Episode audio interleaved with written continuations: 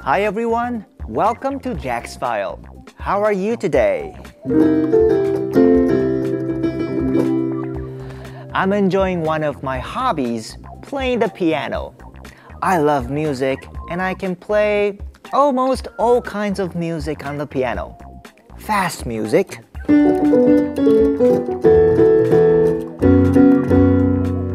slow music,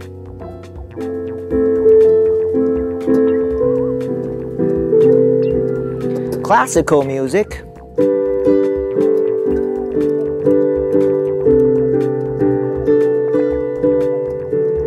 jazz music,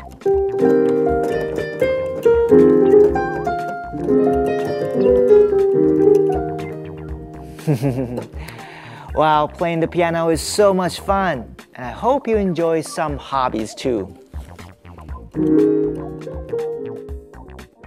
People's lives are busy. They work or go to school most of the time. But when they have time to relax, they enjoy hobbies. Some people's hobby is to collect things. They might collect keychains. They might collect model cars.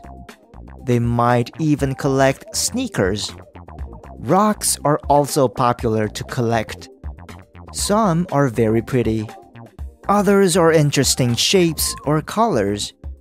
People like to show their collections to others and talk about them.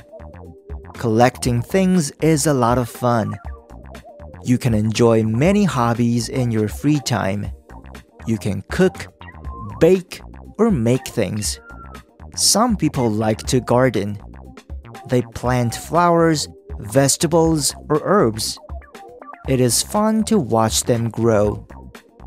Other people like to read books. They may join a book club.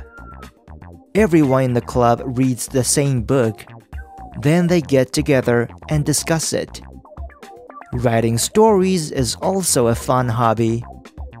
Playing an instrument is a great hobby.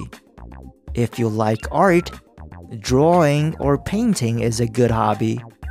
What hobbies do you have?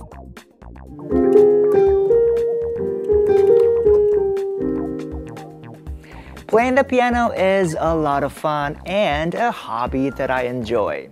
But I can't do it all the time. I have to work too. I hope you make time to enjoy one of your hobbies today. Goodbye, everyone. I'll see you next time on Jack's File.